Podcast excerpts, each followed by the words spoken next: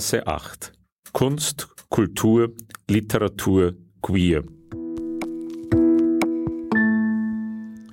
Herzlich willkommen bei einer neuen Folge unserer Reihe Berggasse 8. Es begrüßt Sie Peter Sub. Heute stellen wir Ihnen den kürzlich erschienenen Jugendroman Mut machen Liebe von Hans-Jörg Nessensohn vor. Hans-Jörg Nessensohn wuchs in Meckenbeuern am Bodensee auf. Nach Abitur und Zivildienst studierte er Medienwissenschaft an der Technischen Universität Ilmenau. Ein Praktikum bei der TV-Serie Verbotene Liebe machte die wissenschaftlichen Ambitionen jedoch zunichte. Seit 2004 arbeitet Nessensohn als Texter, Autor und Drehbuchautor für unterschiedliche Firmen und Formate. 2019 erschien sein Jugendbuchdebüt und dieses verdammte Leben geht einfach weiter. Sowohl für sein Debüt als auch für seinen zweiten Roman Delete Me, Deine Geheimnisse leben weiter, erhielt er von der Film- und Medienstiftung NRW eine Drehbuchförderung. Eben dieser Roman war auch für den Glauser-Preis in der Kategorie Jugendkrimi 2021 nominiert.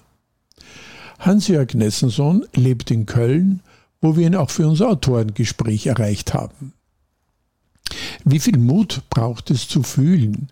Wie viel Kraft, um zu bewahren? Und wie viel Liebe, um zu verzeihen? Paul will beim Wandern durch die italienische Pampa einiges vergessen – vor allem Jonas, seinen ehemals besten Freund. Jonas, der ihn heimlich durch ein Video geoutet hat. Wenigstens lenkt ihm seine 80-jährige Begleiterin mit einer Geschichte ab. Sommer 1957. Helmut und Enzo lernen sich kennen und lieben. Einen Sommer kämpft Helmut, der eigentlich verlobt ist, mit diesen schrecklich schönen Gefühlen. Dann endet alles in einer Katastrophe.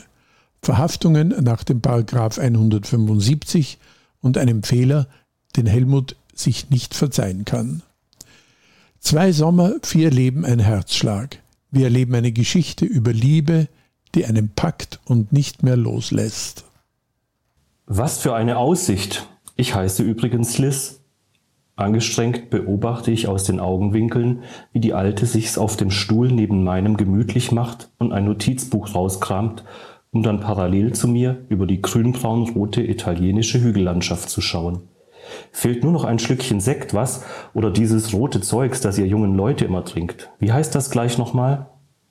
Ich reagiere immer noch nicht, zucke nur entschuldigend mit den Schultern und massiere weiter an meinen Füßen rum, die mir noch nicht mal nach dem krassesten Fußballspiel ever so wehgetan haben.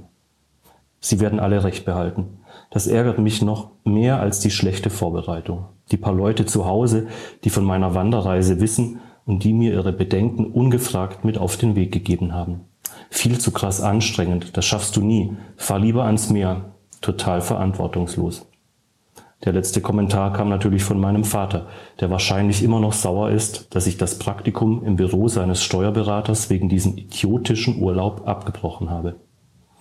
Die kommen heute Nacht aber nicht ins Zimmer, ich lasse meine Hand wieder sinken, mit der ich gerade dabei bin, die Kopfhörer zurück in meine Ohren zu stöpseln und frage mich, ob der Satz mir galt oder ob ich mich verhört habe, weil er ja gar keinen Sinn ergibt. Doch während ich noch grüble, unauffällig natürlich, um ja kein Gespräch zu provozieren, sehe ich, wie Liz mit ihrem spitzen Zeigefinger auf meine durchgeschwitzten Rs deutet. Die riechen ja sogar an der frischen Luft, als ob da drin eine Maus verwiest. Das ist bei meinem Enkel auch so. Der hat Schweißfüße schlimm. Wir haben sogar einmal den Kammerjäger in den Keller geschickt, wirklich wahr, und dann kam raus, dass, habe ich gesagt, dass sie sich hierher legen sollen? Ich war direkt auf 180. Das schaffen nur die wenigsten. Oha, es spricht. Ja, tut es. Es chillt aber gerade und hat keinen Bock auf Dauerbeschallung, okay? Alte Leute, echt. Okay, verstanden. Demonstrativ verschließt Liz ihren Mund mit einem unsichtbaren Schlüssel, zwinkert mir zu und fängt an, in ihrem Buch zu blättern. Will die mich verarschen? Ich hasse wenig mehr als das Gefühl, verarscht zu werden. Und von einer fremden Oma verarscht zu werden, steht ab sofort ganz oben auf der Hassliste. Ohne Liz eines weiteren Blickes zu würdigen, stelle ich meine angeblich stinkenden Schuhe auf die andere Seite meines Liegestuhls. Dann drehe ich ihr den Rücken zu. Die erhoffte Ruhe ist aber nur von kurzer Dauer. Denn genau in dem Augenblick, in dem mir nun der Geruch meiner Sneakers in die Nase steigt, realisiere ich, was Liz zu mir gesagt hat. Ruckartig drehe ich mich wieder zu ihr um. Welches Zimmer? Liz presst ihren Mund weiter zusammen und tut so, als würde sie sich an das vereinbarte Schweigen halten. Ich hasse sie. Und als sie schließlich doch antwortet, erst recht. Na unseres, wir teilen uns ein Zimmer heute Nacht. Signora Valeria war so nett, uns Deutsch in ein gemeinsames Zimmer zu stecken. Das darf doch alles nicht wahr sein. Dieser schreckliche Tag scheint kein Ende zu nehmen. Wie war gleich nochmal dein Name? Habe ich schon wieder vergessen. Ist in meinem Alter ja nicht mehr so einfach, sich alles zu merken. Hab ihn noch gar nicht gesagt. Ach so? Ich nehme Liz diese Vergesslichkeitsnummer kein bisschen ab. Ihre grünen Augen blitzen dafür viel zu aufmerksam. Trotzdem gebe ich nach, warum auch immer. Paul, ich heiße Paul. Schön, dich kennenzulernen, nicht Pilger Paul. Wo kommst du her? Frankfurt. Ich aus Köln. Also ich bin in Köln geboren und aufgewachsen, aber die meiste Zeit habe ich in Amerika gelebt. Kennst du Köln? Nee, da war ich noch nie. Nur eine kleine Notlüge. Es gibt schönere Erinnerungen. Ich tippe auf meinem Handy rum. Falls das Gequatsche jetzt so weitergeht, kann ich mich immer noch in irgendwelche sinnlosen Newsfeeds vertiefen. Da musst du unbedingt mal hin. Ich denke da immer noch gern dran zurück, an die Zeit, als ich ungefähr so alt war wie du. Das waren so im Rückblick wirklich schöne und unbeschwerte Jahre. Mhm. Es nimmt wirklich kein Ende. Ich öffne einen Artikel über die neuen Klimaziele der Bundesregierung, um keinen Zweifel an meinem Desinteresse aufkommen zu lassen eine unüberlegte Nachfrage und ich bin in ihrer Lebensgeschichte gefangen, vergleichbar ungefähr mit der Situation, wenn Freunde ganze Netflix-Serien nacherzählen. Dabei sind die Serien im Zweifel ja noch spannend. Und dann, sie holt tief Luft, dann gab es von jetzt auf gleich kein Zurück mehr. Ich schaue hoch und erschrecke über den abwesenden Ausdruck in Liz Gesicht, der sie um Jahre älter wirken lässt. Habe ich gerade was verpasst? Wie, wovon denn? Der Vorsatz mit den Nachfragen ist vergessen. Liz flüstert fast, als sie weiterspricht. Wir mussten Köln bei Nacht und Nebel verlassen, sonst hätten sie ihn umgebracht. Ich kapiere kein Wort. Aber da blättert Liz in ihrem Buch schon kommentarlos auf die erste Seite zurück und beginnt mir das, was da handschriftlich steht, vorzulesen.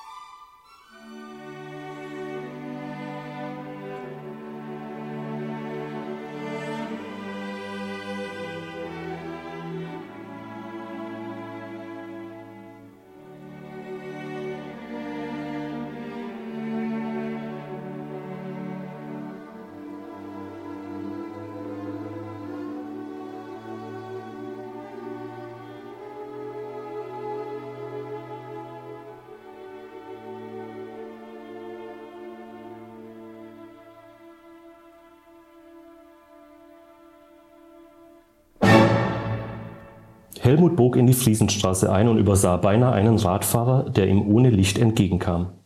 Er rettete sich zwar mit einem Sprung zur Seite, sein Zylinder rutschte dabei aber endgültig vom Kopf und landete zielgenau in einer Pfütze aus Dreck und Schneematsch. Verdammt! Genervt hob er die triefende Kopfbedeckung von der Straße auf und wischte sie notdürftig sauber. Irgendwie schien sich heute alles gegen ihn verschworen zu haben. Jetzt war er nicht nur zu spät dran, sondern sah auch noch aus wie eine Vogelscheuche. Doch bevor er sich weiter darüber ärgern konnte, wurde neben ihm lautstark die Tür einer Kneipe aufgerissen. Ein Mann landete unsanft vor ihm auf dem Asphalt. Spaghettifresser haben hier nichts zu suchen und unsere Frauen sind tabu, verstanden? Aus der Kneipe drang zustimmendes Gemurmel, bevor die Tür mit Karacho wieder ins Schloss fiel. Der Mann auf dem Boden wälzte sich stöhnend auf den Rücken und Helmut erkannte sofort, dass es sich um einen jungen Gastarbeiter aus Italien handelte, wie sie jetzt tausendfach zum Arbeiten nach Deutschland kamen. Es war kein Geheimnis mehr, dass es mit denen ständig irgendwo Ärger gab. Stronzo! Der Ausländer setzte sich auf und wischte sich mit seinem Handrücken eine Blutspur aus dem Mundwinkel. Helmut verstand kein Italienisch, aber er ahnte, dass es sich bei diesem ausgespuckten Wort um keine Entschuldigung handelte. Es war ihm egal. Und trotzdem konnte er es nicht lassen, diesem Fremden einen Rat zu geben. Steh lieber auf, bevor der nochmal rauskommt, der meint das ernst. Keine Reaktion. Der Kerl blieb einfach sitzen. Er schien es darauf anzulegen. Verstehst du mich? Helmut betonte jede Silbe. Der kommt raus, dann bumm, und du Kopf kürzer. Wieder nichts, nur ein verärgertes Brummen. Er schaute die Friesenstraße runter, ob er seine Freundin Marlene entdecken konnte. Sie würde ihn gleich auch einen Kopf kürzer machen. Trotzdem streckte er seine Hand aus, es war eher ein Reflex als ein bewusstes Handeln. Hoch mit dir, los, und dann verschwinde. Nach kurzem Zögern griff der Italiener zu und ließ sich hochziehen. Doch statt abzuhauen, wie Helmut es ihm mit, einem, mit Handzeichen verdeutlichte, feuerte er in Richtung der Gastwirtschaft eine unverständliche Schimpftirade ab. Helmut ging entsetzt dazwischen. Bist du verrückt? Sei still. Seine Beruhigungsversuche hatten jedoch eine gegenteilige Wirkung, denn plötzlich trat der Italiener auch noch mit voller Wucht gegen einen schwarz glänzenden Opel Kapitän, der auf der Straße parkte. Keine Sekunde später wurde die Kneipentür wieder aufgerissen und ein bulliger Kerl stürmte direkt auf sie zu. Finger weg von meinem Auto, euch Dreckspackt werde ich's zeigen. Helmut realisierte gerade noch, dass er plötzlich mit diesem verrückten Ausländer in einen Topf gesteckt wurde, als er schon die Faust des Angreifers im Gesicht hatte. Ihm wurde schwarz vor Augen und er ging in die Knie.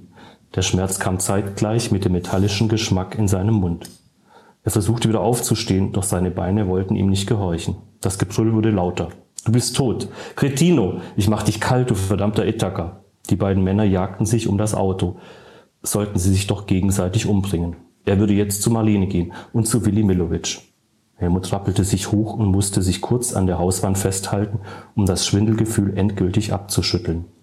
Dabei merkte er, dass er auf seinem Zylinder stand, der jetzt nicht mehr nur schmutzig, sondern auch noch völlig zerbeult war. Und genau in diesem Augenblick überkam ihn eine Wut, die er selten spürte, die sich von seinem Bauch aus im ganzen Körper ausbreitete, bis er zu explodieren drohte weil einfach alles schief lief und weil dieser dämliche Muskelprotz kein Recht hatte, ihn grundlos niederzuschlagen. Ohne nachzudenken, rannte Helmut los und rammte dem Kneipenschläger sein ganzes Körpergewicht in die Seite. Der war auf den Angriff nicht vorbereitet, weil er sich nur noch auf den Italiener konzentriert hatte und ging keuchend zu Boden. Helmut landete ungebremst auf ihm. Brauchst du Hilfe, Ernst? Helmut bemerkte, dass zwei weitere Männer schnell auf ihn zukamen. Packt ihn, stöhnte der ausgenockte Kollege. Doch bevor die beiden den Befehl ausführen konnten, sprang der Italiener auf Helmut zu, riss ihn am Arm und zog ihn mit sich. Scappa! Die ersten Momente stolperte Helmut mehr oder weniger nur hinter dem Fremden her, bis er kapierte, dass er genau jetzt um sein Leben rennen musste. Und das tat er dann auch. Kreuz und quer rannten sie durch das Friesenviertel an der Gerionskirche vorbei und quer durch die Gerlingbaustellen. Sie hielten erst an, als sie sicher waren, die Verfolger abgeschüttelt zu haben. Außer Puste versteckten sie sich in einem dunklen Hauseingang. Helmut konnte keinen klaren Gedanken mehr fassen.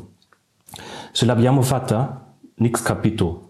Eigentlich wollte Helmut diesem dämlichen Ausländer wütend sagen, dass er einfach seinen Mund halten sollte, dass er verschwinden und ja nie wieder auftauchen sollte. Doch was er sah, als er kurz aufschaute, traf ihn völlig unvorbereitet.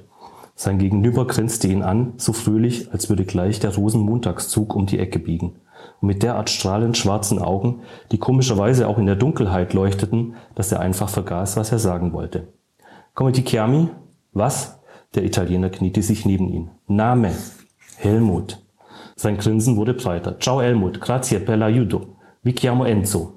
Helmut verstand gerade mal den Vornamen, doch während Enzo ihm wie selbstverständlich mit einem Stofftaschentuch die blutende Nase sauber tupfte, verstand er noch was ganz anderes. Das hier war einer von den wenigen Momenten im Leben, die so perfekt gut oder so schrecklich waren, dass sie sich für immer auf der Netzhaut des Herzens einbrannten. Und genauso war es blöderweise auch. Ja, heute zu Gast bei uns Hans-Jörg Nessenson. Er hat vor kurzem sein Buch Mut machen Liebe herausgebracht. Hallo Hans-Jörg. Hallo, hallo nach äh, Wien und hallo aus Köln, sag ich mal. genau. In Köln ist eine wichtige Stadt. Der Roman spielt nicht in Köln, aber er bezieht sich auf Köln, weil der Protagonist, der Paul, seine Flamme, seinen hoffnungsvollen, äh, missglückten Liebhaber Jonas in Köln mit einem anderen gesehen hat. Das ist so ein bisschen der Ausgangspunkt, oder? Äh, ja, genau. In der, in der Jetztzeitgeschichte, da ist es die Verbindung nach Köln. Also der Jonas lebt in Köln und Paul und Jonas, die waren früher mal beste Freunde und dann waren sie ineinander verliebt und dann hatten sie eigentlich so wie so ein One-Night-Stand und dann ist es sehr äh, dramatisch in die Brüche gegangen. Und in der äh, Geschichte, die 1957 spielt, in dem Buch, die spielt tatsächlich in Köln. Genau, also Köln äh, ist der Haftpunkt. Die eigentliche Gegenwartsgeschichte ist aber eine Wanderung so von Norditalien nach Rom. Und da begegnet eben Paul der eben in seiner ganzen Frustration einfach nur weg will und äh, mal für sich sein will und diese Wanderung macht, der über 80-jährigen Liz. Eine völlig unwahrscheinliche Begegnung und die beiden bleiben dann so ein bisschen während dieser ganzen Wanderung aneinander kleben. Wie ist das so für dich irgendwie so?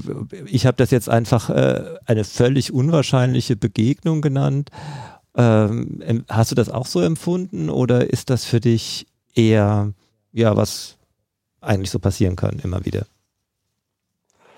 Also, die, die, die Begegnung an sich, äh, also wie die abläuft und so, die passiert ja tatsächlich ja. immer wieder. Mhm. Also die ist mir auch schon so passiert, dass äh, äh, ältere Männer oder Frauen einen so ein bisschen zulabern. Und genau so ist es ja bei, genau, bei der Begegnung ja. auch. Ja dass es jetzt ausgerechnet ähm, die Liz ist und äh, die auf Paul trifft und dass die äh, Liz eine Geschichte im Gepäck hat, die Paul tatsächlich auch ein bisschen in seinem Leben weiterhilft. Ja, es ist, also äh, ich glaube, negativ kann man sagen, das ist aber wirklich Zufall. Ne? So, mhm. aber ich glaube, das ist schon, also für mich hat zwar hat es nie was Negatives gehabt. Das ist so wie so ein bisschen vorherbestimmt wirkt es für mich.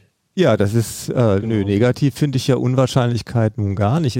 Meine Unwahrscheinlichkeiten machen ja auch Geschichten erzählenswert. Und äh, die Liz hat jetzt eine Geschichte aus den 50er Jahren im Gepäck, das hast du jetzt schon gesagt, die den Paul auch irgendwie packt. Und das ist ja damals, ist eigentlich eine ganz andere Geschichte, weil die Verhältnisse völlig anders sind. Repressionsverfolgungszeit in den 50er Jahren, jetzt eigentlich mehr oder weniger aufgeschlossen, liberale Mainstream-Gegenwartslebenswelt für Schwule. Und doch haben die beiden Ebenen unglaublich viel miteinander zu tun, denn es geht, wie der Titel andeutet, immer um Mut, der irgendwie eine Bedingung dafür ist, dass man in seinem Leben Liebe findet. Mhm. ja. Genau, das, äh, das klingt auch, äh, äh, also es klingt, wenn du das sagst, klingt das auch tatsächlich so, wie ich mir das immer vorgestellt habe ähm, und auch bei dem Titel und so. Ähm, also die Verbindung der beiden Geschichten, die besteht eigentlich darin, dass die ähm, der Paul, äh, der hat zu, äh, also der braucht sehr viel Mut im Moment, um überhaupt mit seinem Leben klarzukommen. Das, was damals passiert ist mit dem Jonas, das hat ihn so dermaßen aus der Bahn geworfen, dass er jetzt irgendwie so ein bisschen teilweise vor sich wegläuft und teilweise vor seinen Gefühlen auch wegläuft und überhaupt gar nicht so genau weiß, wer er eigentlich ist. Obwohl, und das sagt er auch eigentlich permanent, er hat überhaupt keinen Grund, es nicht A, nicht zu wissen und niemand stellt, er steht ihm in, im Weg oder so und er darf, er darf lieben, wen er will, er darf äh, sich daten und treffen, mit wem er will. Also es gibt gar keinen Hinderungsgrund und trotzdem ist es so in ihm drin. Und die Verbindung ist in, zu der äh, Geschichte 1957, als sich Helmut und Enzo treffen, dass es dem Helmut eigentlich ganz genau so ging. Nur Helmut hatte damals halt auch wirklich noch einen Hinderungsgrund und Helmut hatte nicht den Mut, sich dem entgegenzustellen. Weil es den Paragraph 175 gab, der äh, homosexuelle Liebe ja mit äh, Gefängnis und äh, bestraft hat. Mhm. Und das fand ich ein, also das war so, es gab so mehrere Punkte, die mich bei dem Roman so unglaublich berührt haben. Und einer der, der Punkte ist eben, dass du das nicht gegeneinander ausspielst. Das würde mich echt interessieren. Hattest du da ein Konzept oder ist es dir jetzt einfach, bei, äh, einfach nur geglückt beim Schreiben? Eben, dass der Helmut in den 50er Jahren ja tatsächlich ein Opfer gesellschaftlicher Repression ist und seine eigenen Ängste im Grunde ja von außen in ihn her hereingetragen wurden oder mindestens von außen massiv verstärkt wurden. Während es ja mhm. beim Paul in der Gegenwartsebene, wie du schon gesagt hast, ganz anders ist. Der braucht das nicht, aber er hat sie trotzdem. Und gleichwohl spielst du diese beiden Zeiten nicht gegeneinander aus? Also sagen, Helmut ist nicht sozusagen der Wahre, der, ähm, der wirklich Grund hatte zu leiden und Paul, jetzt reiß dich doch mal zusammen.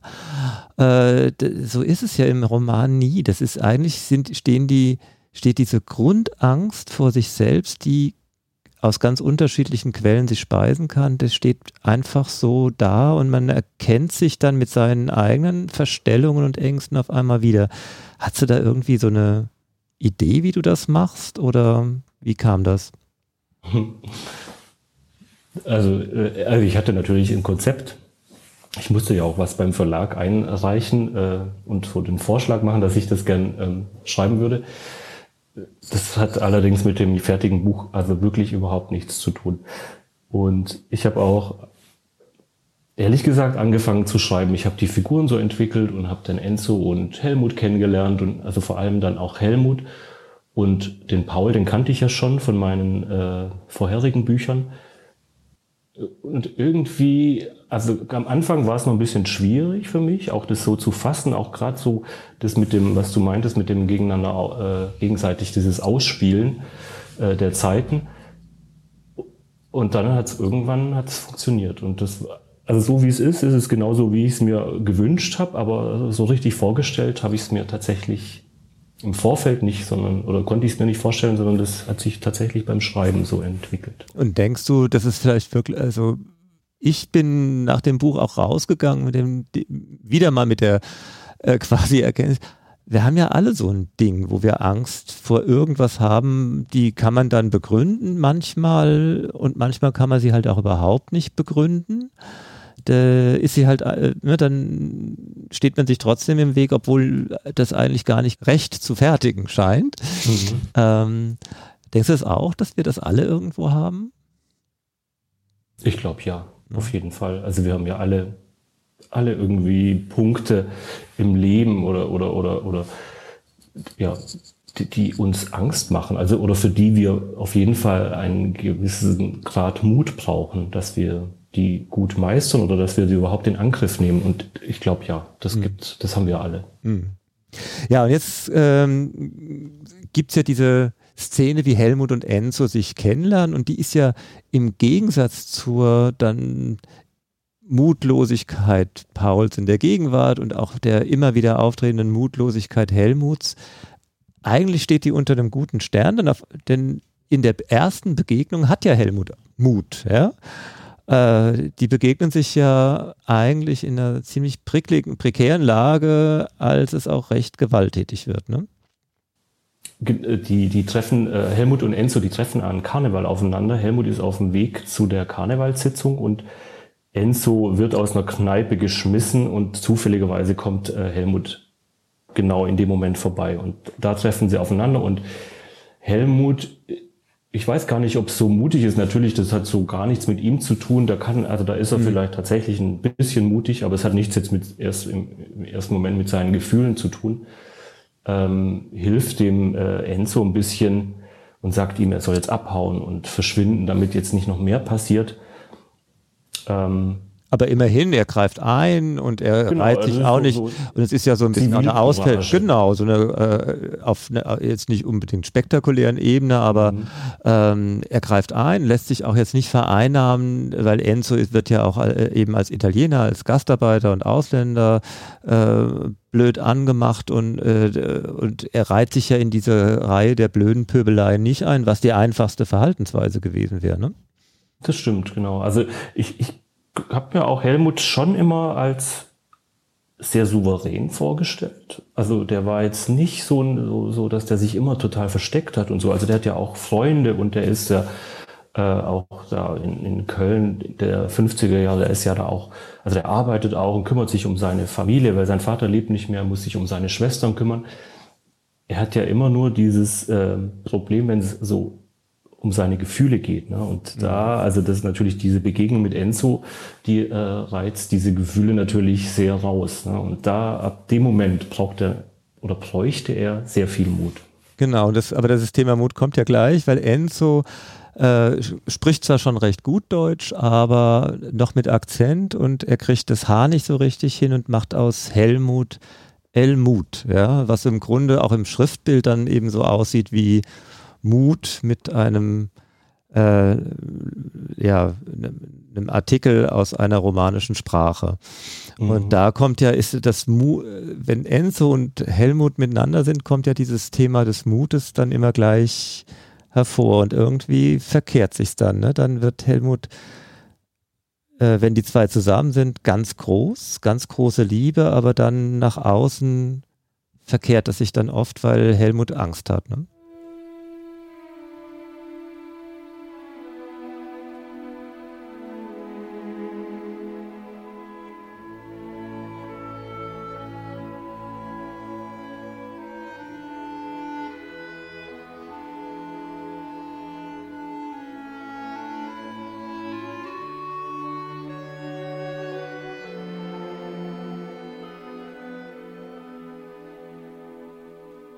Es war Montagabend, als Helmut wieder auf dem Heimweg vom Boxen war. Wieder mit dem Rad, wieder auf Umwegen, wieder mit einem chaotischen Gefühlsmischmasch aus Nervosität, Selbsthass und Ratlosigkeit, warum er es einfach nicht lassen konnte und fast schon automatisch den falschen Weg einschlug. Der einzige Unterschied war, dass das Training mit Martin heute länger gedauert hatte und der Hintereingang zur Bundesgartenschau schon völlig verwaist war. Helmut fuhr trotzdem langsamer, schaute nach rechts in die Parkanlage und fiel fast vom Rad, als Enzo von links seinen Namen rief. Helmut! Er saß rauchend auf einer Mauer, als hätte er auf Helmut gewartet. Hatte er wohl auch. Habe schon gedacht, du nicht kommen heute. Helmut schaute Enzo an. Diese Augen. Sein Herz raste, als wäre er auf der Flucht. Innerlich war er das auch. Äußerlich versuchte er, so entspannt wie möglich zu wirken. Was soll das heißen, du nicht kommen heute? Enzo tätschelte auf die Mauer neben sich, doch Helmut blieb auf sein Rad gelehnt stehen. Er lehnte auch die Zigarette ab, die er angeboten bekam. Er wollte eine Antwort, weil er nicht kapierte, was Enzo meinte. Wieder geprügelt? Enzo deutete auf das Pfeilchen, das Helmut noch vom letzten Training mit Martin geblieben war. Sieht aus wie im Februar. Helmut schüttelte den Kopf. Ist von letzter Woche beim Boxen passiert. Wie hast du das gemeint, was du eben gesagt hast? Enzo fixierte Helmut eindringlich, doch erst als er zu grinsen begann, kapierte Helmut, dass er durchschaut war. Ihm wurde auf der Stelle heiß und schlecht. Hab dich gesehen, fünfmal auf deinem Rad, immer abends, habe gehofft, du suchst mich. Obwohl Leugnen völlig sinnlos war, lachte Helmut spöttisch auf. Spinnst du? Warum sollte ich das machen? Er wusste selbst nicht, welche Antwort er eigentlich erwartete. Die, die kam, zog ihm die letzten Reste des eh schon brüchigen Bodens unter den Füßen weg. Weil du mich magst, Du, Helmut schüttelte den Kopf, als würden sich dabei die richtigen Wörter lösen. Du hast einen Knall, echt. Das hier ist mein Heimweg, ich muss jetzt auch weiter. Er wendete hektisch sein Rad und stolperte dabei fast über die Pedale. Lässig war anders, aber darauf konnte er gerade keine Rücksicht nehmen. Er dachte an Marlene, er zwang sich an Marlene zu denken, seine Freundin, seine Verlobte, seine Zukunft, aber in seinem Kopf rotierte es und sein Magen schien sich auf merkwürdige Art und Weise dem Kopf anzuschließen. Ihm war wirklich kotzübel. Was fiel diesem Gastarbeiter ein? Er ihn mögen, lächerlich. Und was hatte er davor gesagt? Habe gehofft, du suchst mich. Hatte dieser Enzo das überhaupt gesagt? Oder hoffte er nur, das verstanden zu haben? Blödsinn. Nein, natürlich hoffte er das nicht. Plötzlich spürte er eine kräftige Hand auf seinem Arm. Sie plante sich in seinen ganzen Körper. Enzo war unbemerkt von seiner Mauer gesprungen. Laufe nicht davon, bleib, kurz. Helmut drehte sich ruckartig zu Enzo um. Er musste hier weg, bevor ihn jemand sah bevor ihm jemand ansah, was hier gerade vor sich ging. Finger weg! Enzo ließ los und machte eine beschwichtigende Geste. Nur reden. Wir haben uns nichts zu sagen. Helmut musste den Blick abwenden, weil er es nicht ertragen konnte, von Enzo angestarrt zu werden, als könnte er seine wahren Gedanken lesen. Wir kennen uns nicht. Wir sind uns nur ein paar Mal zufällig begegnet. Es gibt Zufälle nicht. So ein Blödsinn. Was soll es denn sonst sein? Destino. Was? Schicksale. Enzo schrie Helmut regelrecht an, weil genau in diesem Augenblick ein Bierlaster an ihnen vorbeiratterte. Doch Helmut nahm von dem LKW kaum Notiz. Enzos laute Stimme hallte in ihm nach. Tausendfach und kaum zu bändigen. Schicksal. Du redest dummes Zeug. Kein dummes Zeug. Wahrheit. Wir können uns kennenlernen. Jetzt. Enzos italienischer Akzent klang plötzlich wieder so sanft, dass Helmut das Bedürfnis verspürte, sich darin wie in eine warme Wolldecke einzuwickeln. Nur kennenlernen. Er könnte jetzt einfach Ja sagen, sich mit diesem Italiener auf die Mauer setzen, reden, wie er vor allem mit Gerdi, manchmal auch mit Martin redete, erfahren, woher Enzo kam, warum er hier war, seit wann er hier war, warum er plötzlich so gut Deutsch konnte, von sich erzählen, von seinem verstorbenen Vater, von seiner Mutter und seinen Schwestern, die ihn brauchten, von seiner Arbeit und natürlich auch von Marlene. Marlene, es war kein Schicksal, es gab kein Schicksal, nur Unvernunft. Helmut streifte die Wolldecke energisch ab. Nein, es ist strafbar. Was, reden?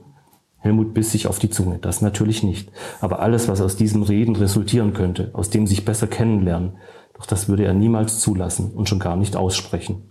So streng ist Deutschland nicht. Enzo streckte strahlend seine Hand aus und machte eine einladende Geste. Komm. Doch Helmut dachte nicht daran. Ohne Abschiedsgruß, ohne Enzo überhaupt noch mal anzuschauen, schwang er sich auf sein Rad und trat wütend in die Pedale. Wütend auf sich, auf diesen Italiener und auf die Situation, in die er sich selbst manövriert hatte. Ich warte hier, Helmut, immer nach Feierabend. Helmut wollte das nicht hören. Er verschloss seine Ohren, sein Herz und trat stärker in die Pedale, als könnte er allein durch schnelles Fahren allem entfliehen. Doch dann am Ende des Messegebäudes, kurz bevor er zum Rhein abbog, tat er das, was er unter keinen Umständen tun wollte. Er schaute kurz zurück und sah, wie Enzo versteinert dastand, die Hand noch zu einem letzten Gruß erhoben. Es sah aus, als würde er einem guten Freund hinterher trauern, genauso wie Helmut sich fühlte.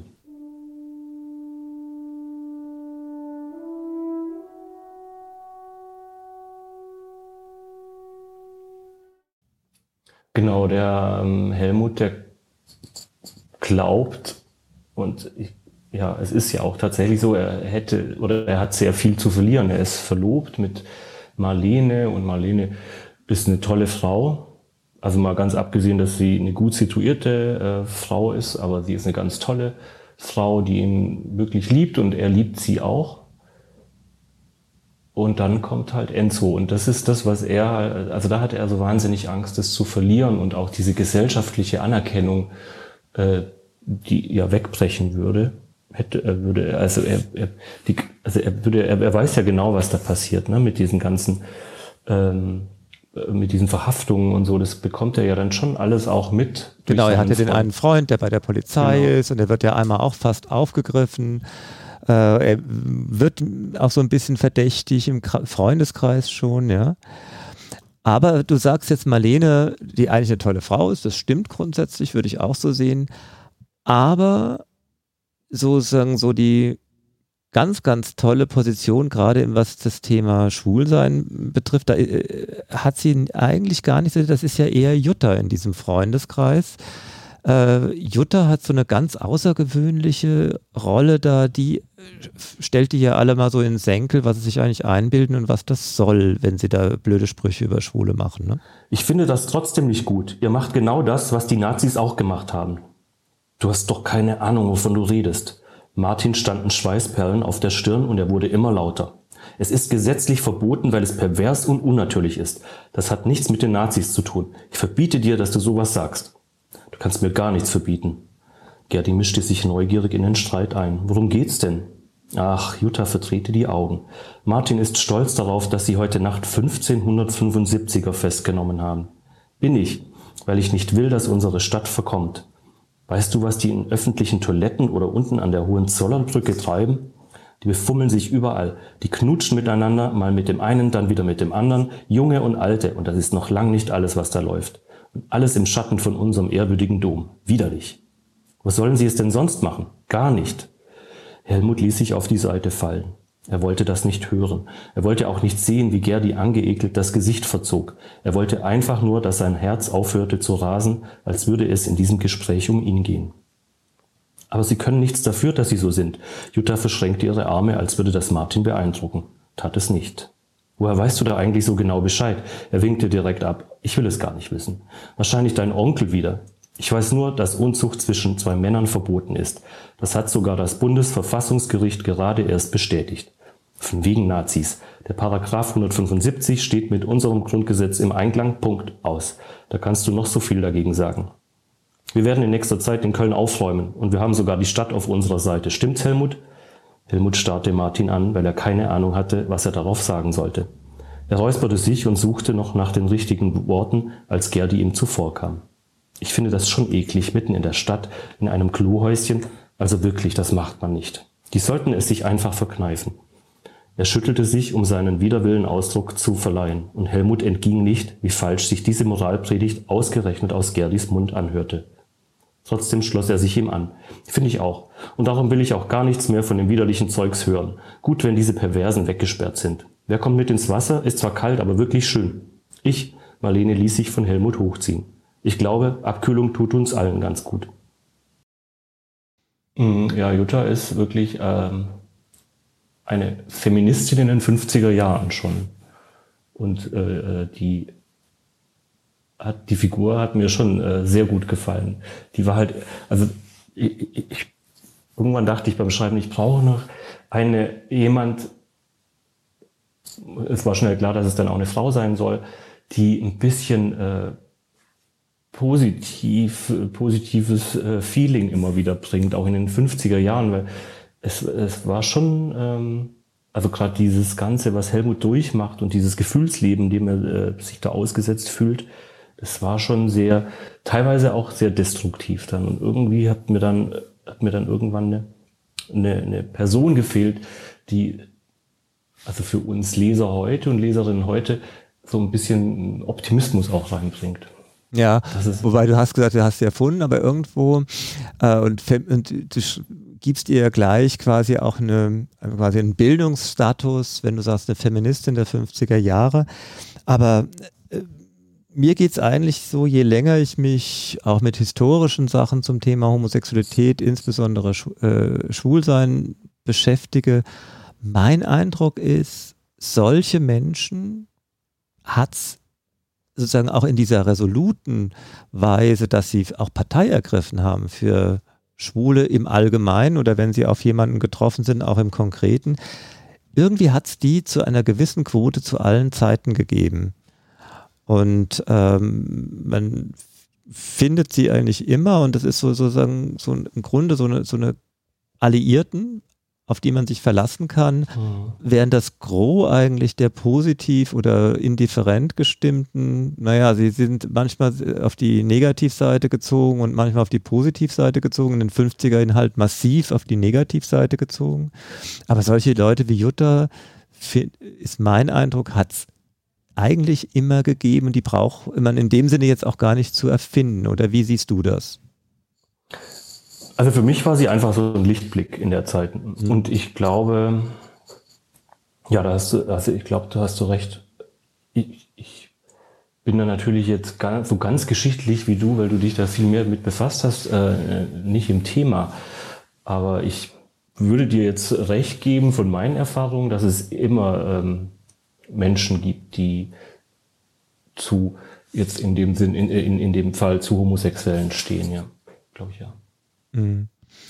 Aber auch die, obwohl das ja, Jutta ja auch eine gute Freundin auch von Marlene ist, ganz dringt sie wirklich nicht durch. Marlene mm, denkt, ja, könnte ja sein, kann nicht sein, aber irgendwie dieses Grundmotiv des Angewidertsein von Schwulen, das ist wirklich, das ist ja neben der wirklich manifesten Diskriminierung, Verfolgung und Haft, das ist ja bei sozusagen in der im gesellschaftlichen Umgang doch das, das mit das Heftigste, oder?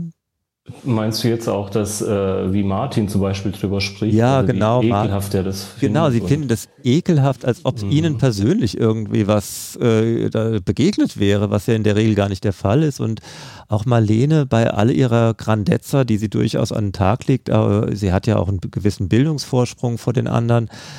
Aber da sind auch ihre Grenzen zu der Zeit zumindest, ne?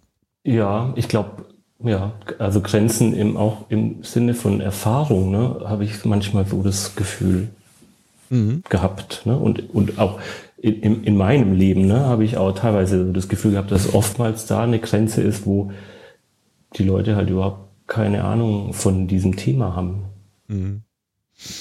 Und all diese, also diese ganze Geschichte aus den 50er Jahren erfährt ja, erfährt ja Paul in der Gegenwartsebene von Liz. Wer Liz ist, wird jetzt nicht gespoilert. Äh, das ist auch nochmal eine spannende, fast krimimäßige äh, Nebenhandlung äh, im Roman. Das, äh, da gehen wir jetzt vielleicht mal besser gar nicht drauf ein. Aber Paul ist ja dann auf einmal so richtig gepackt, weil er irgendwie diesen Haftpunkt erkennt, dieses zu sich stehen. Und äh, irgendwann öffnet er sich ja dann auch äh, gegenüber Liz und er erzählt in der Gegenwartsebene von seinem Jonas, ne? Ja, genau. Und also das fällt ihm, auch das fällt ihm schon schwer, das alles wieder auszusprechen, weil er ist in dem Sinne schon reflektiert, dass er weiß, diese Geschichte, die damals passiert ist, und das ist jetzt vier Jahre her, ähm, macht gerade sein ganzes Leben, bringt sein ganzes Leben durcheinander. Und also er ist in dem Sinn reflektiert, dass er sagt, das hat also überhaupt keine Auswirkungen jetzt auf mich. Und trotzdem ist diese Spur, die er früher hatte, ist irgendwie so, so weg dadurch. Äh, die ist so weggebrochen. Und ich glaube, da hat er halt einfach erkannt, dass die Liz, erstens hört sie ihm zu, die Liz stellt natürlich auch teilweise die richtigen Fragen.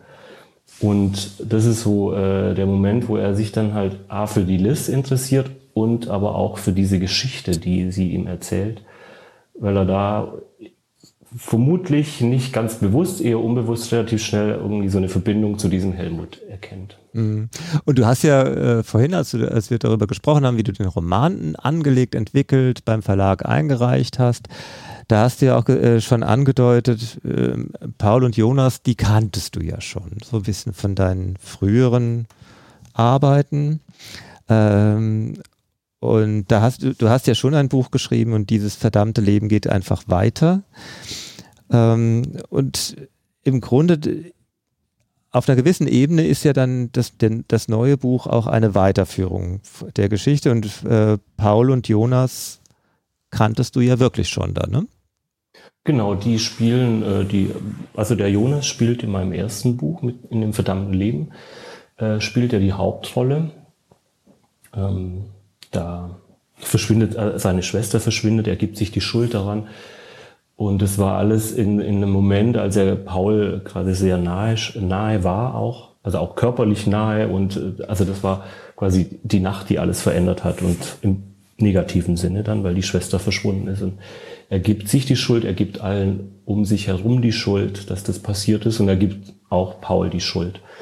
Und ähm, er outet Paul, in dem, der war in dem Moment noch nicht geoutet und er, er outet ihn mit einem Video vor seinen ganzen Schulfreunden und vor der, vor der ganzen Gruppe, die es da gibt, in Frankfurt damals noch.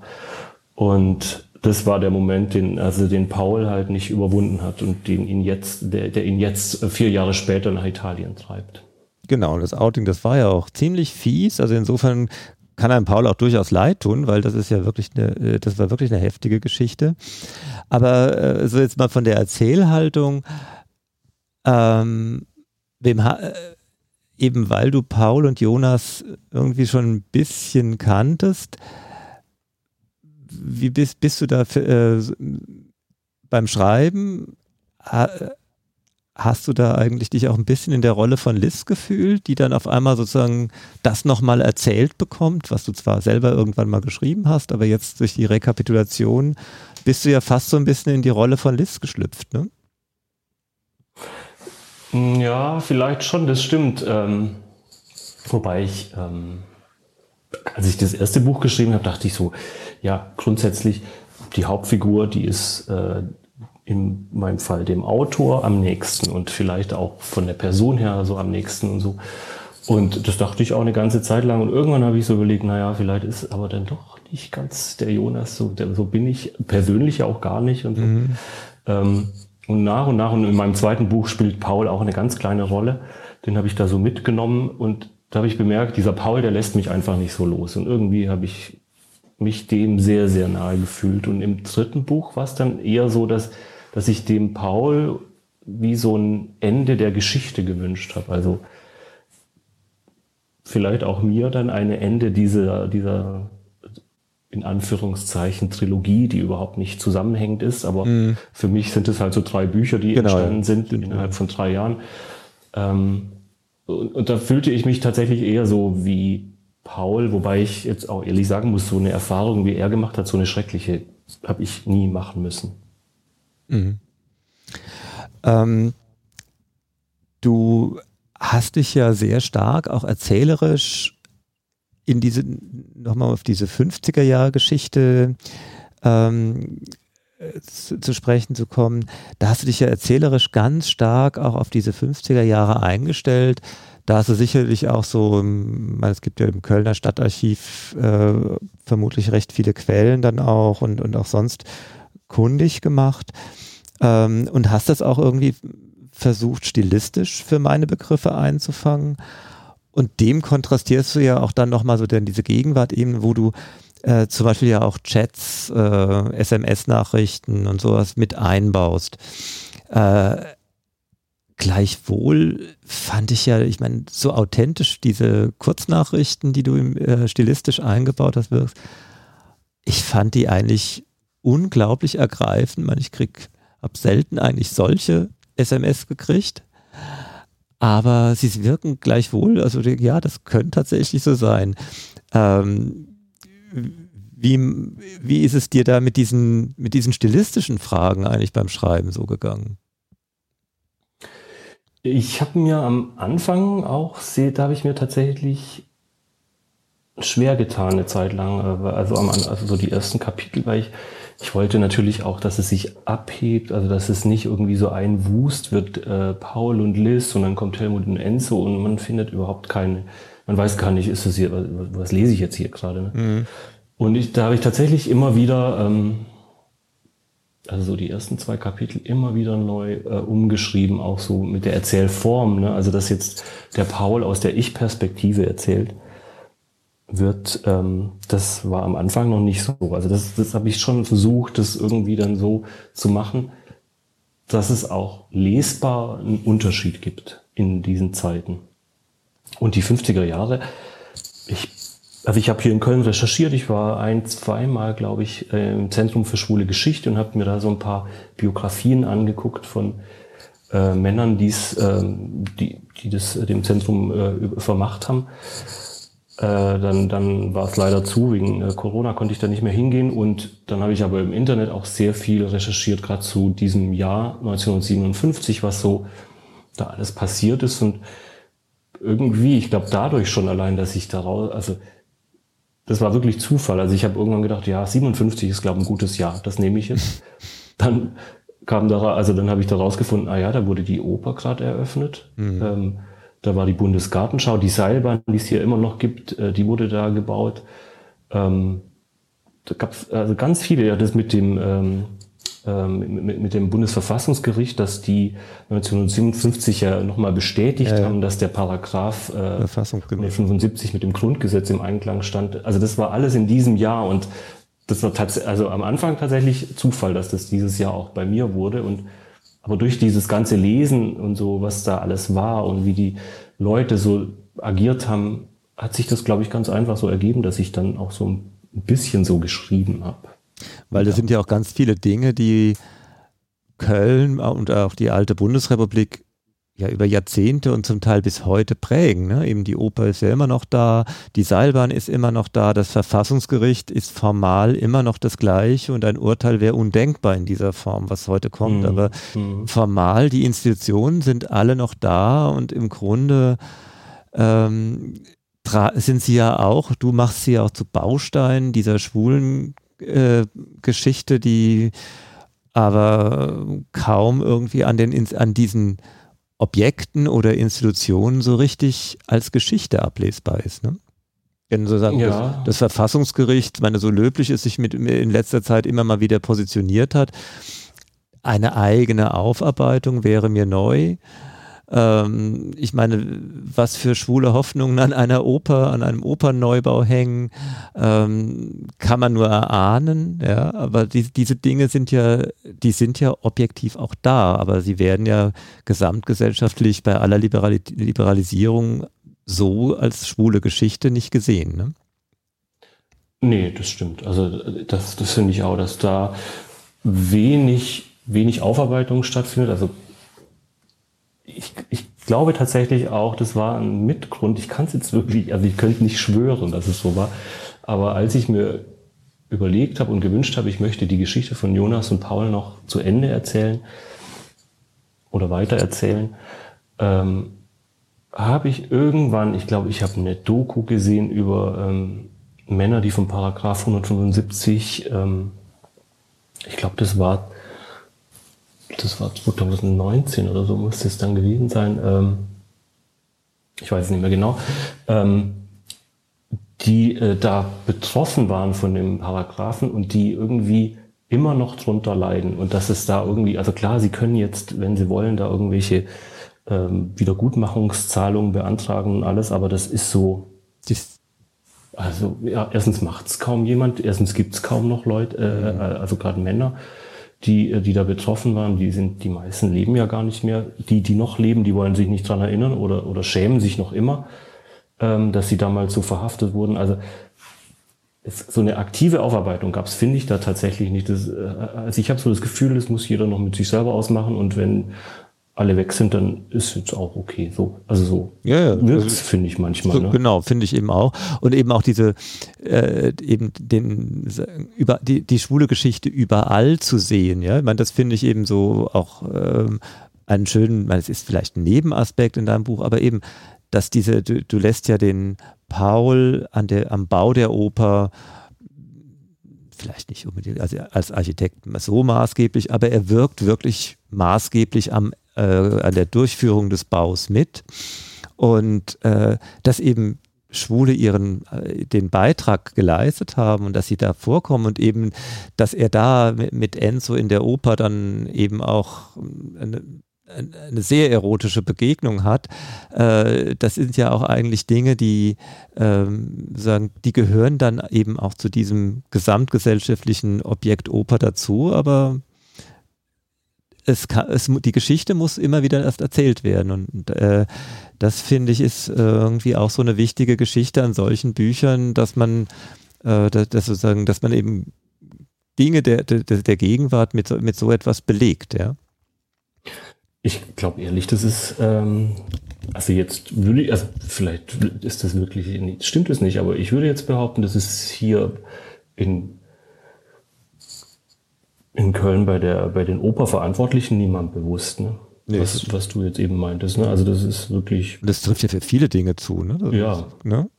Genau, und das ist, äh, äh, das ist eben auch noch ein, ein, stilistischer Punkt, den ich dann gleich irgendwie auch nochmal ansprechen wollte, weil äh, du hast jetzt auch von dieser Dokumentation gesprochen, wo äh, da gibt es ein paar ja auch, äh, die, die, die sich damit beschäftigen natürlich sprechen, erzählen die dann oft auch viel in der Ich-Perspektive. Aber ich finde, genau das ist der Punkt, auch den sie sich schwer, mit dem sie sich schwer tun. Und da hat Paul eigentlich schon in seiner Gegenwartsverhaftetheit äh, dann doch einen ganz anderen Zugang. Der kann von sich immer in der Ich-Form frei, äh, frei erzählen. Und das ist auch ein Grund, ein, ein wichtiger stilistischer Unterschied zwischen Helmut in den 50ern und Paul in der Gegenwart. Ne? Ja, finde ich auch. Also das, das, ähm, das stimmt. Das war mir, glaube ich, als ich es ausgesucht habe, noch gar nicht so bewusst, aber das wurde mir während des Schreibens immer äh, klarer, dass das genau richtig ist, ne? dass der Paul, der kann, der kann schon frei reden, ne? der kann alles erzählen, der kann, der kann auch mit der alten Frau blöde Witze machen und äh, was auch immer. Er, er hat nichts zu befürchten und ein Helmut, der ist halt, ja, der, der muss sich irgendwie da so rumlavieren und versteckt sich dann doch immer wieder. Also er schafft es nicht so äh, rauszukommen aus sich. Ne? Mhm. Und ja, und gleichwohl hat halt Paul trotzdem noch sein Päckchen zu tragen. Also das freie Sprechen ist zwar schön, aber hilft noch nicht letztlich. Ne? Mhm. Äh, du hast das finde ich aber auch, fand ich auch tatsächlich so spannend. Also weil weil ich wirklich, also wenn jetzt jemand externes auf diesen Paul guckt, würde äh, jeder, jeder Mensch sagen, dem geht's doch aber gut. Der hat alles, ne? der hat, auch wirtschaftlich, der kann sich, ne? genau, der kann sich eine Ausbildung aussuchen. Jetzt ist er in Italien und läuft da auch noch rum. Wer kann sich das schon erlauben mhm. und so? Ähm, und trotzdem ist, ist da halt so ein Punkt, der den immer wieder, also der den so sehr beschäftigt, den der irgendwann überwinden muss, dass es halt weitergeht. Ne? Und mhm. ich glaube, das ist, das ist das, was du, und was wir vorher auch schon gesagt haben, das hat halt jeder Mensch. Irgendwann kommen wir an so einen Punkt, wo wir sagen, entweder, oder wir sagen es meistens ja gar nicht, wir fühlen es ja nur, wenn wir uns das fühlen lassen. Ich muss jetzt entweder das machen oder ich bleib halt immer hier, hier irgendwo, ne? Und genau. komme nicht so richtig ja. weiter. Genau, das finde ich, ist doch eigentlich auch ein schönes Schlusswort und Zusammenfassung, weil es ist einfach der Punkt, weshalb der Roman einen über alle hunderte von Seiten berührt, zum Teil entsetzt, was da alles so passiert ist, aber zum Schluss, weil man sich selbst gefunden hat, mit seinem wunden Punkt dann auch wahnsinnig aufgeräumt hinterlässt. Ja, du hast gesagt, du hast sie nicht vielleicht doch nicht zu Ende geschrieben, weiter, äh, doch nur weiter geschrieben. Das, äh, das Ende des Romans ist ja dann im Blick auf Paul und Jonas auch nicht ganz geklärt. Aber wir resonieren jetzt mal nicht, was dann noch kommt. Ich ja. danke dir, dass du bei uns warst. Oder ja, sehr gerne. Vielen Dank, dass ich da sein durfte. Gut.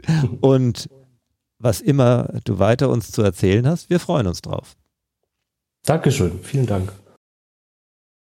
Ich denke nochmal über diesen unbekannten Helmut nach und komme nicht zum ersten Mal zu der Erkenntnis, dass es ziemlich bescheuert ist, dass man Gefühle nicht einfach per Knopfdruck abstellen kann. Damit würden sich so viele Probleme von selbst lösen. Helmut hätte Enzo vergessen und wäre sehr wahrscheinlich mit Marlene glücklich geworden. Ich selbst hätte Jonas schon längst auf einem Stapel Erinnerungen abgelegt, ohne diesen Stapel wie einen Wäscheberg ständig wieder durchwühlen zu müssen, als wäre ich auf der Suche nach meinem Lieblingspullover. An wen denkst du gerade? Liz zieht getrocknete Apfelringe aus ihrer Hüfttasche und bietet mir welche an. Wieso an wen? Vielleicht denke ich ja auch an was. Doch schon als ich es ausspreche, merke ich, wie wenig Lust ich habe, ständig nur um den heißen Brei herumzureden. Jonas. Er heißt Jonas. Aber eigentlich habe ich gerade gar nicht so viel an ihn gedacht, sondern dass es toll wäre, wenn wir Gefühle abstellen könnten, so auf Knopfdruck. Und wegen diesem Jonas würdest du diesen Knopf drücken? Vermutlich. Aber was wären wir dann, wenn wir das könnten? Wären wir dann noch Menschen oder schon Maschinen? Ich will keinesfalls klein beigeben. Glücklicher wären wir, weil Verletzungen schneller heilen würden zum Beispiel. Liz schweigt, doch ich sehe an ihren zappeligen Fingern, dass sie nachdenkt. So gut kenne ich sie immerhin schon. Ich glaube, ich wäre nicht glücklicher, wenn ich alle Verletzungen, Trennungen und Tränen einfach so beiseite hätte wischen können. Weil ich dann heute ja gar nicht genau wüsste, was Glück ist. Muss man denn immer Unglück und Traurigkeit kennen, um zu kapieren, dass man zwischendurch auch mal glücklich ist? Das ist doch voll bescheuert. Geht's dir nicht auch andersrum? Das liegt ganz allein an dir und daran, was hier drin passiert. Liz tippt mir auf die Brust. Was hat dieser Jonas denn gemacht? Ach, so richtig will ich jetzt doch nicht mehr reden. Der war einfach nicht so nett zu mir. Wir waren mal beste Freunde, dann minimal kurz sowas wie verliebt und zusammen und dann sind Sachen passiert, die nicht so schön waren. Das muss reichen. Doch Liz wartet natürlich darauf, dass ich mehr verrate. Nicht so schön? Ich schüttle den Kopf. Nicht so wichtig. Weil es noch weh tut? Ein erzwungenes Outing hört nie auf, weh zu tun. Das hat er getan? Ja, mit einem Video. Für alle sichtbar. Shit, warum? Weil er seine kleine Schwester verloren hat und weil er danach alles kaputt machen musste, was irgendwie noch gut war in seinem Leben. Liz schüttelt ihren Kopf. Nicht schön. Sag ich ja. Keine Ahnung, ob sie kapiert, was es bedeutet, mit 16 nackt über den Social Media Schulhof gejagt zu werden. Und zwar im wahrsten Sinne nackt und schutzlos. Vermutlich nicht weil die wenigsten Menschen kapieren, was es bedeutet, an einem Tag noch der coole Typ zu sein und am anderen Tag die absolute Lachnummer. Verarscht vom besten Freund, in dem man blöderweise auch noch verliebt ist. Verarscht von allen anderen. Es stellt dein Leben auf den Kopf und es tut weh, verdammt weh. Ganz tief drin an einem Ort, der eigentlich für schöne Gefühle reserviert sein soll. Wann war das? Ich muss nicht lang überlegen. Vor fast vier Jahren. Von Liz kommt keine Reaktion und ich bin froh darüber, weil ich sonst hätte zugeben müssen, dass diese Arschlochaktion von Jonas seit vier Jahren mein Leben im Griff hat. Vier Jahre von 19, ein ziemlich mieser Schnitt. Natürlich kann Liz selber rechnen. Und wie lang soll das noch dauern? Was? Bis dein gebrochenes Herz wieder verheilt ist. Ich stoße einen merkwürdigen Laut aus, der ein abfälliges Lachen hätte sein sollen. Es klingt aber mehr nach einer Mischung aus Husten und Niesen, weil der Begriff gebrochenes Herz so abgedroschen ist, dass er sogar auf meiner Songtext-Worthülsen Blacklist steht. Das Dumme ist nur, dass er in dem Fall genau den Punkt trifft. Veit-Georg Schmidt hat mit Hans-Jörg Nessensohn über dessen neuen Roman Mut, Machen, Liebe gesprochen. Auf Wiederhören bis zur nächsten Ausgabe von Berggasse 8, sagt Peter Supper.